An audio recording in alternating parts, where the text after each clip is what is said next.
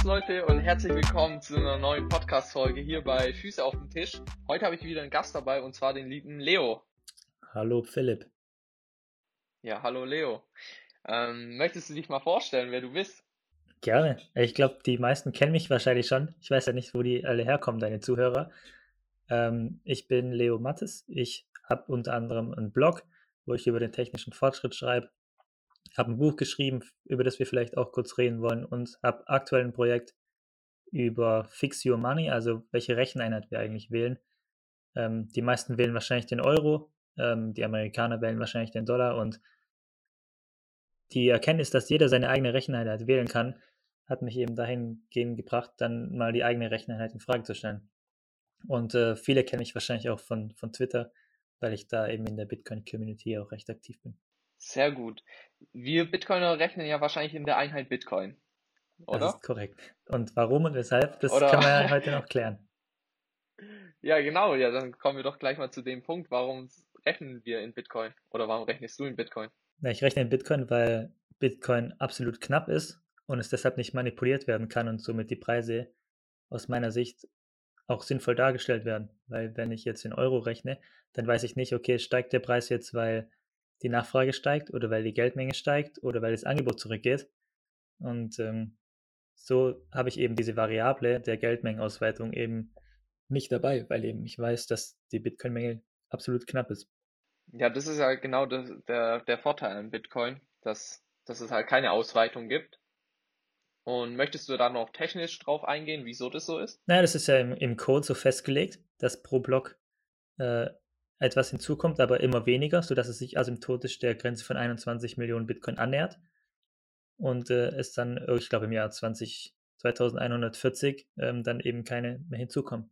Und das kann man natürlich schon jetzt vorhersehen und deswegen kann man jetzt schon davon ausgehen, dass es knapp ist. Zumal die Inflation heutzutage schon geringer ist als, als die des Euros und ich glaube ungefähr gleich groß wie die von Gold. Ja, es ist ja so, dass auch Bitcoins ähm, verloren gehen. Wie, wie ist da dein Standpunkt dazu? Ähm, wenn ich es richtig weiß, gelten zwei Millionen ungefähr als, als verloren, für immer verloren. Und letztendlich ändert es nichts an der Gesamtsituation. Es ist sogar eher vorteilhaft für die, die Bitcoin besitzen oder in Bitcoin rechnen, weil eben der einzelne Bitcoin noch mehr wert ist, als wenn es 21 Millionen gibt. Ja, das ist eigentlich ein spannender Punkt, weil viele Leute verstehen das irgendwie nicht, dass wenn, wenn Bitcoin verloren geht, dass es ja eigentlich an sich noch knapper wird und man dann noch mehr davon profitiert. Ja, ich weiß nicht, warum es viele nicht verstehen. weil, weil, an sich ist es ja eigentlich übel simpel. So. Das, dann ist ja, ja ich meine, die Nachfrage bleibt gleich, das Angebot geht zurück und dann muss ja irgendwie auch der Preis steigen. Beziehungsweise der Wert für einen Bitcoin muss dann steigen. Wie bist du denn damals all, also auf Bitcoin auf, aufmerksam geworden? Ähm, das erste Mal war 2016 sogar. Ähm, da war ich gerade im Auslandssemester und dann wurde ich auf Facebook angeschrieben. Da dachte ich, ja, das ist ja komisch bin ich gerade ein paar Tage weg, paar, paar, paar Tage angekommen gewesen. Und ich werde so von so einem dubiosen Typen auf Facebook angeschrieben. Und er, er hat dann halt auch gesagt, ja, Bitcoin, next, next big thing und, und so. Und ich fand die Idee, ich habe tatsächlich mit dem ein bisschen hin und her geschrieben, die Idee von etwas, was nicht inflationiert, fand ich damals schon gut. Ich erinnere mich zum Beispiel auch, dass ich 2014 schon ähm, den, den DAX umgerechnet hatte mit, mit Gold. Also das hatte ich irgendwie schon erkannt, dass Gold immer weiter steigt und okay. dass der DAX immer weiter steigt und dass eben das mit der Ausweitung der Geldmenge zusammenhängt. Ähm, und deswegen fand ich dann, als der mich angeschrieben hat, 2016, fand ich das dann ganz gut. Aber der war mir trotzdem irgendwie dubios, weil ich, ich bin dann auch zu seinem kostenlosen Webinar gegangen. Ähm, und das war mir aber zu wenig fundiert, ja. Also er hat dann da von seiner Firma geredet, wie, wie man da, wie die Rendite machen und wie man da einzahlen kann, blablabla. Ähm, und das war mir eben nicht fundiert, weil es eben keine volkswirtschaftliche Sichtweise war, sondern wieder nur eine unternehmerische Sichtweise. Und deswegen habe ich dann da die Finger weggelassen und dann dachte ich, okay, Bitcoin ist wohl nichts, weil ähm, das eben diese Firma ist und diese Firma ist suspekt. Und, und dann ein Jahr später, da war dann der, der Bullrun 2017 und das weiß ich noch, dann gab es auf dem Wohnheim, auf dem Wohnheim gab es im Innenhof so einen Glühweinstand, so ein kleines äh, Weihnachtsfest und da wurde dann Bitcoin diskutiert. Ähm, und einer hat halt irgendwie gesagt, er hat schon gekauft und ist jetzt bei 13.000 war es, glaube ich, damals.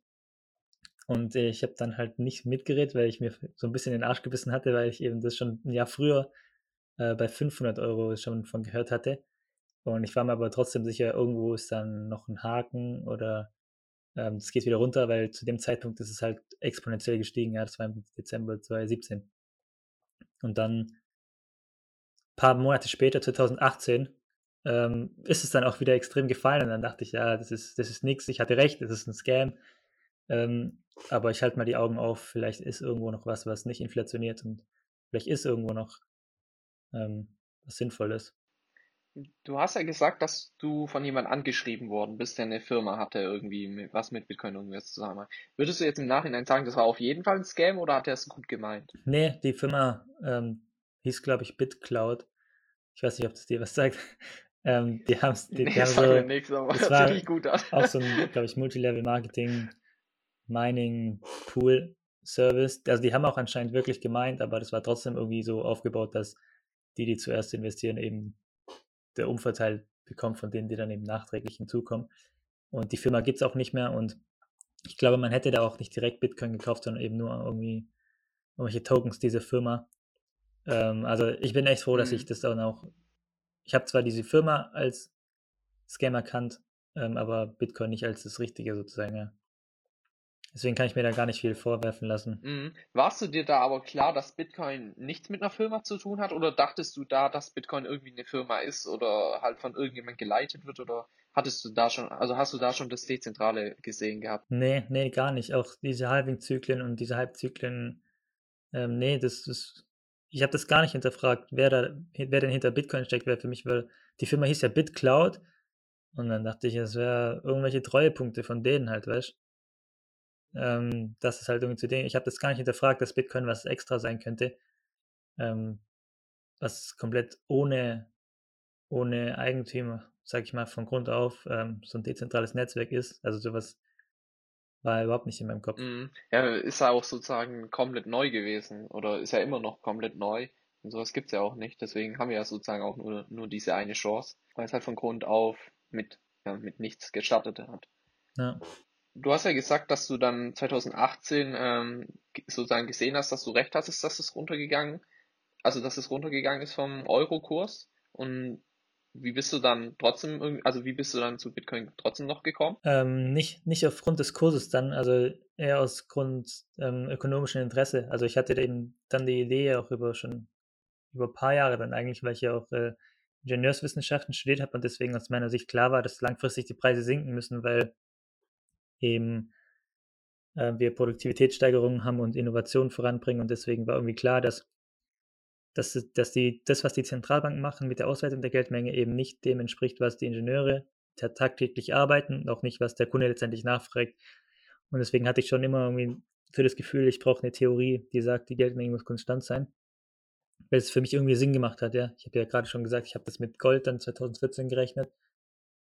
Und die Finanzkrise 2009 habe ich eh nur so schemenhaft in Erinnerung, weil ich da noch in der Schule war. Ja, bei mir war das auch so. Ich habe da gar nichts mitbekommen, richtig. So, da war ich ja erst neun. Ja, ich weiß, ich, ja, ich weiß nur noch irgendwie, es gab massiv Geld wegen Abwrackprämien, was ich irgendwie damals schon voll komisch fand, weil ich habe das irgendwie damals schon verstanden, dass da extrem viele Leute jetzt gerade von profitieren und andere Leute das zahlen müssen. Das habe ich damals mitbekommen von meinen Eltern. Wir haben nämlich unser Auto mit der Abwrackprämie verschrottet, äh, sozusagen. Und das habe ich mir auch gefragt, wieso kriegt man Geld, wenn man sein Auto verschrottet. Und man hat sogar in manchen Fällen mehr Geld bekommen, wie das Auto eigentlich noch wert war. Man hätte sozusagen einfach schlechtere Autos kaufen können, verschrotten lassen, hat so Geld gedruckt. Ja, ja, das war damals schon eine extreme Clown-Welt. Ähm, das, das, das konnte ich damals schon nicht verstehen. Und wie bin ich dann zu Bitcoin gekommen? Also ich bin dann tatsächlich über die österreichische Schule der Nationalökonomie zu Bitcoin gekommen, weil ich eben ähm, dann gerade angefangen 2000 18, genau, da Roland Bader gelesen hatte und Ludwig von Mises, ähm, Hayek auch und dann die ganzen Videos vom Mises-Institut auf YouTube angeschaut hatte. Und äh, dort besprechen die aber auch nicht so krass Bitcoin. Ja, die sagen zwar, wie gut das Geld sein muss und so. Die Theorie war für mich auch alles logisch. Aber auf Bitcoin bin ich dann eher über, über Twitter dann gestoßen. Anfang 2019, wenn ich das noch richtig in Erinnerung habe. Aber wie bist du dann auf Mises und die österreichische Schule gestoßen? Hast du das einfach so aus Interesse gelesen oder? Ähm, ich hatte zu der Zeit einige YouTube-Videos geschaut über Finan also waren so Finanzblogger und Markus Krall war da auch schon aktiv und der hatte dann mal die österreichische Schule erwähnt mit Roland Bader und dann hatte ich mir eben diese Literatur besorgt. Und so bist du dann sozusagen zu Bitcoin gekommen und hast es, hast es halt immer mehr vertieft. Also was für mich extrem wichtig war in meinem Werdegang ist, dass die Bitcoiner eben auch die österreichische Schule der Nationalökonomie vertreten. Also ich kannte die österreichische Schule und dann war für, für mich irgendwie klar, okay, richtig viel, was hier überall erzählt wird, ist Quatsch und nicht langfristig und auch nicht fundiert. Und deswegen konnte ich relativ wenige ähm, Ökonomen ernst nehmen, sagen wir mal so. Und das war dann extrem erhellend für mich, dass eben die Bitcoiner auch die österreichische Schule kannten. Ne? Also, dass das da in Verbindung gebracht wurde, ähm, das kam mir sehr zugute. Mhm. Ja, vielleicht wissen es einige Zuhörer gar nicht, was die österreichische Schule ist. Möchtest du da einen kleinen Exkurs machen? Äh, kann ich gern machen. Die österreichische Schule ähm, findet logische Gesetzmäßigkeiten über das Handeln raus und beginnt dabei beim einzelnen Individuum. Also wir betrachten die Gesellschaft nicht, ähm, hier ist der Staat, hier gibt es die Zentralbank, hier gibt es Unternehmen und Haushalte und Gemeinden, sondern die Gesellschaft wird betrachtet, beim, beginnt beim einzelnen Individuum und ähm, es wird zum Beispiel auch gesagt, okay, es handelt nur, nur ein Mensch und eine Institution handelt nicht, also der Staat handelt nicht, sondern der Staatssekretär. Oder ähm, Coca-Cola handelt auch nicht, sondern der Logistikmitarbeiter oder der Marketingmitarbeiter. Und so ergibt sich eben dann eine, eine Theorie, die eben bottom-up funktioniert, sodass alles, was in der Gesellschaft passiert, durch einzelne Individuen passieren. Und äh, das ist aus meiner Sicht eben eine viel realitätsgetreuere äh, Darstellung, äh, beziehungsweise eine realitätsgetreue Darstellung, ähm, weshalb das eben ähm, extrem cool ist zu wissen auch, weil es eben ein ganz anderes Modell ist, gar nicht so von oben herab, sondern eben von unten. Ja, aktuell ist ja sozusagen, dass es von oben nach unten geht und das ist ja auch der Cantillon-Effekt, dass zum Beispiel die Leute, die nah an der Geldquelle setzen, äh, sitzen, ähm, davon profitieren und die, wo weiter weg entfernt sind, nicht davon profitieren oder halt fast gar nicht mehr profitieren können davon. Du hast es vorhin angesprochen, ähm, jetzt zum Beispiel mit der Innovation, aber trotzdem steigen die Preise eigentlich ist es ja extrem komisch, ähm, dass jetzt zum Beispiel die jetzt ein Brötchen kostet, keine Ahnung, was kostet heute ein Brötchen? Ähm, 80 Cent oder so oder 40 Cent. Und an sich gibt's ja viel weniger, also viel mehr Maschinen, die heutzutage die Brötchen herstellen, als jetzt die, als es vor ja, 50 Jahren war. Aber trotzdem sind die Preise extrem gestiegen. Ja, weil eben die Geldmenge ausgeweitet wird. Ja, aber das, das finde ich so interessant, dass darüber gar niemand nachdenkt oder fast niemand, also die, äh, wie heißt es, die Gesellschaft gar nicht darüber nachdenkt. Ja, es findet kein öffentlicher Diskurs darüber statt und das wundert mich auch extrem, weil eigentlich müssten das ja gerade zum Beispiel linke Parteien, ähm, denen es doch hoffentlich um die äh, ökonomisch schwächeren äh, Menschen geht, die müssten das doch anmerken, aus meiner Sicht, weil ähm, Gerade die, die Ärmeren können sich keine Immobilie mehr leisten oder für die werden die Lebensmittel teurer, die Mobilität wird teurer, die Energiepreise werden teurer. Aber gerade von denen hört man nichts. Ja. ähm, das finde ich auch super skurril, dass eben gerade die, die linken Parteien eben dieses zentrale Thema überhaupt nicht diskutieren. Es, ma es macht ja auch gar nicht gar, so logisch gar keinen Sinn. Alles wird sozusagen moderner, schneller und trotzdem kostet es immer mehr. Und keiner denkt mal sich eigentlich im Kopf, warum wird es eigentlich teurer? Ja. Ja, und auch die, die, die Änderung der Recheneinheit. Ähm, ich meine, jeder, der ein bisschen nachdenkt, muss doch zu dem Entschluss kommen, hey, ist doch doof, wenn hier für mich alle Preise immer weiter steigen. So, ich möchte, dass die Preise fallen und ich möchte, dass ich auch was sparen kann. Aber zu dem Entschluss, dass die Leute selbst eben diese Recheneinheit ändern müssen oder dann auch die, sich damit die Perspektive verändern, äh, zu dem kommen halt wenige. Und deswegen habe ich es ja auch vorher schon erwähnt, haben wir jetzt die Seite ins Leben gerufen mit Fix Your Money, dass man eben dort seine Recheneinheit ändern kann, um eben diese andere Perspektive zu bekommen, die eben viel sinnvoller ist für das einzelne Individuum. Möchtest du da kurz dazu was sagen, was ihr genau auf eurer Seite macht? Ähm, also zu, zunächst, ähm, wenn man, wenn man draufkommt, dann sieht man erstmal die ganzen Fragen, die wir jetzt auch schon aufgeworfen haben. Hey, warum werden denn die Produkte teurer? Warum werden die Immobilien teurer? Und wie kann es denn eigentlich sein, dass wir zum Beispiel in den Naturwissenschaften unsere Messgrößen alle an Naturkonstanten geknüpft haben? Wie den Meter, die, die, das Kilogramm, die Sekunde. Und wenn wir aber Preise messen, dann ist der Euro oder der Dollar ist nicht an eine Konstante geknüpft. Und wie kann es überhaupt sein? Das heißt, wir stellen, wir zeigen zum ersten Mal äh, Fragen auf, sodass die Menschen, die äh, draufstufen, auch sagen, ja klar, ist doch komisch. Ich muss mal hier ein bisschen weiter forschen.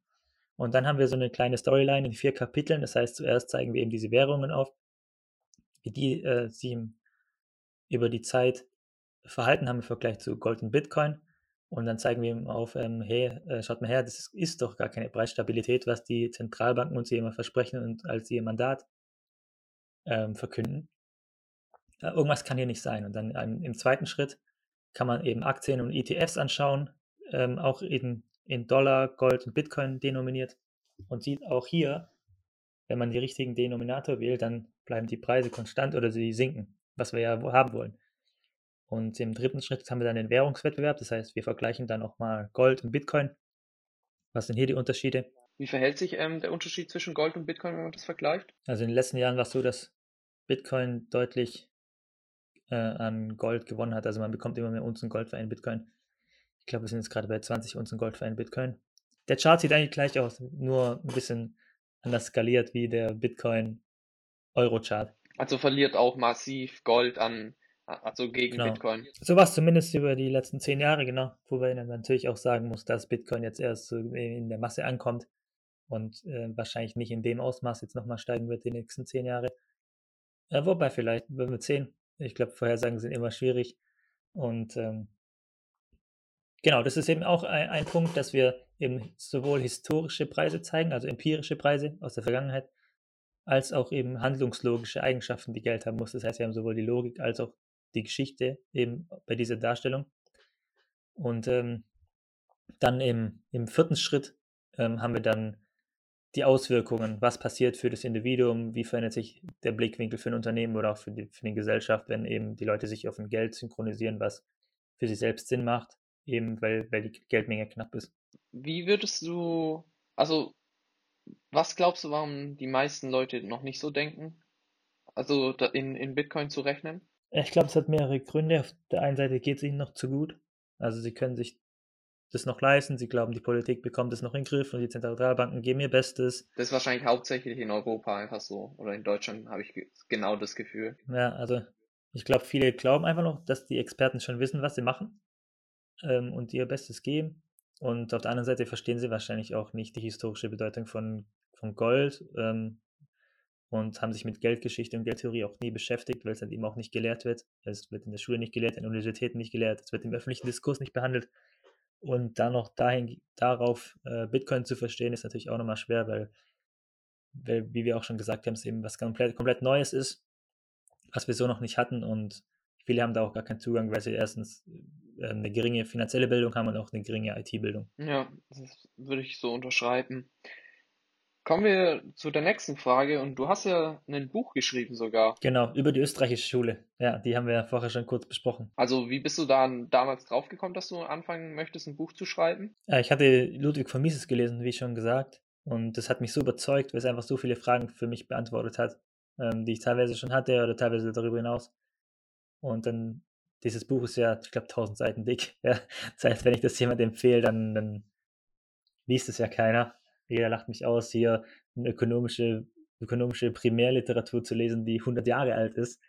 Ähm, das macht ja keiner und deswegen wollte ich das einfach zusammenfassen und einfach darstellen, sodass es eben der, der Normale, der sich eben noch nicht mit diesen Themen beschäftigt und auch vielleicht nicht möchte, eben einfach verstehen kann. Also würdest du sagen, dein Buch ist sozusagen ein Einsteiger-Guide für die österreichische Schule? Ganz genau, ja. Also ich hatte auch überhaupt nicht den Anspruch, jetzt ein, ein hohes akademisches Buch zu schreiben, weil erstens das Interesse, glaube ich, gering wäre und zweitens würden es auch nicht viele verstehen. Also ich wollte eben genau was schreiben, was eben einfach zu verstehen ist.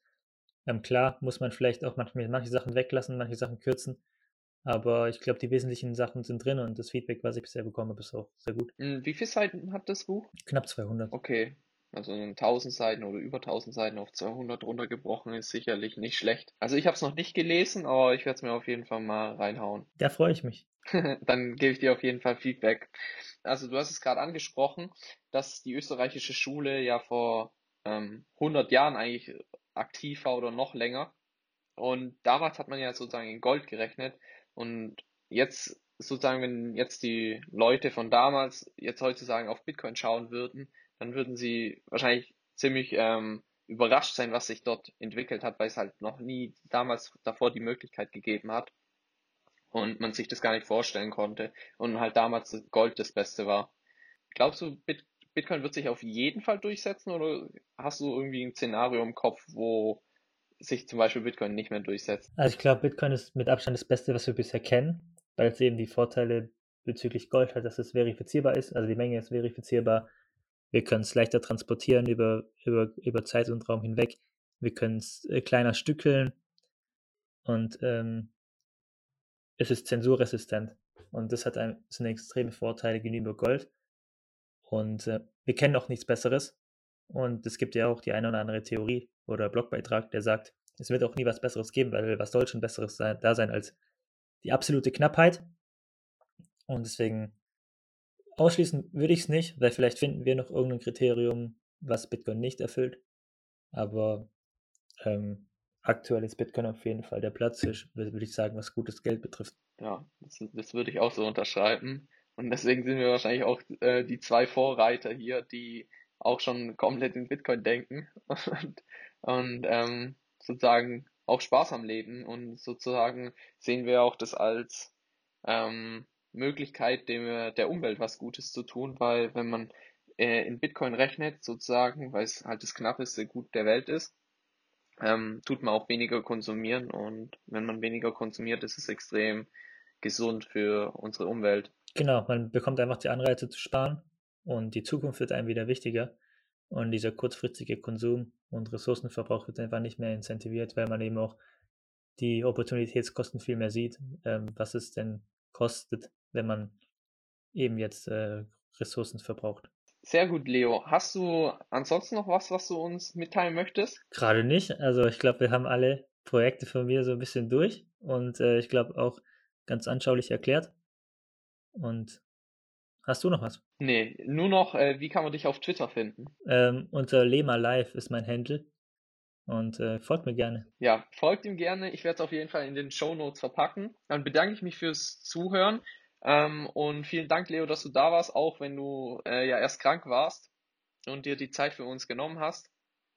Und ja, lasst gerne eine Podcast-Bewertung da und dann hören wir uns in der nächsten Folge. Bis dahin. Ciao. Danke dir. Ciao.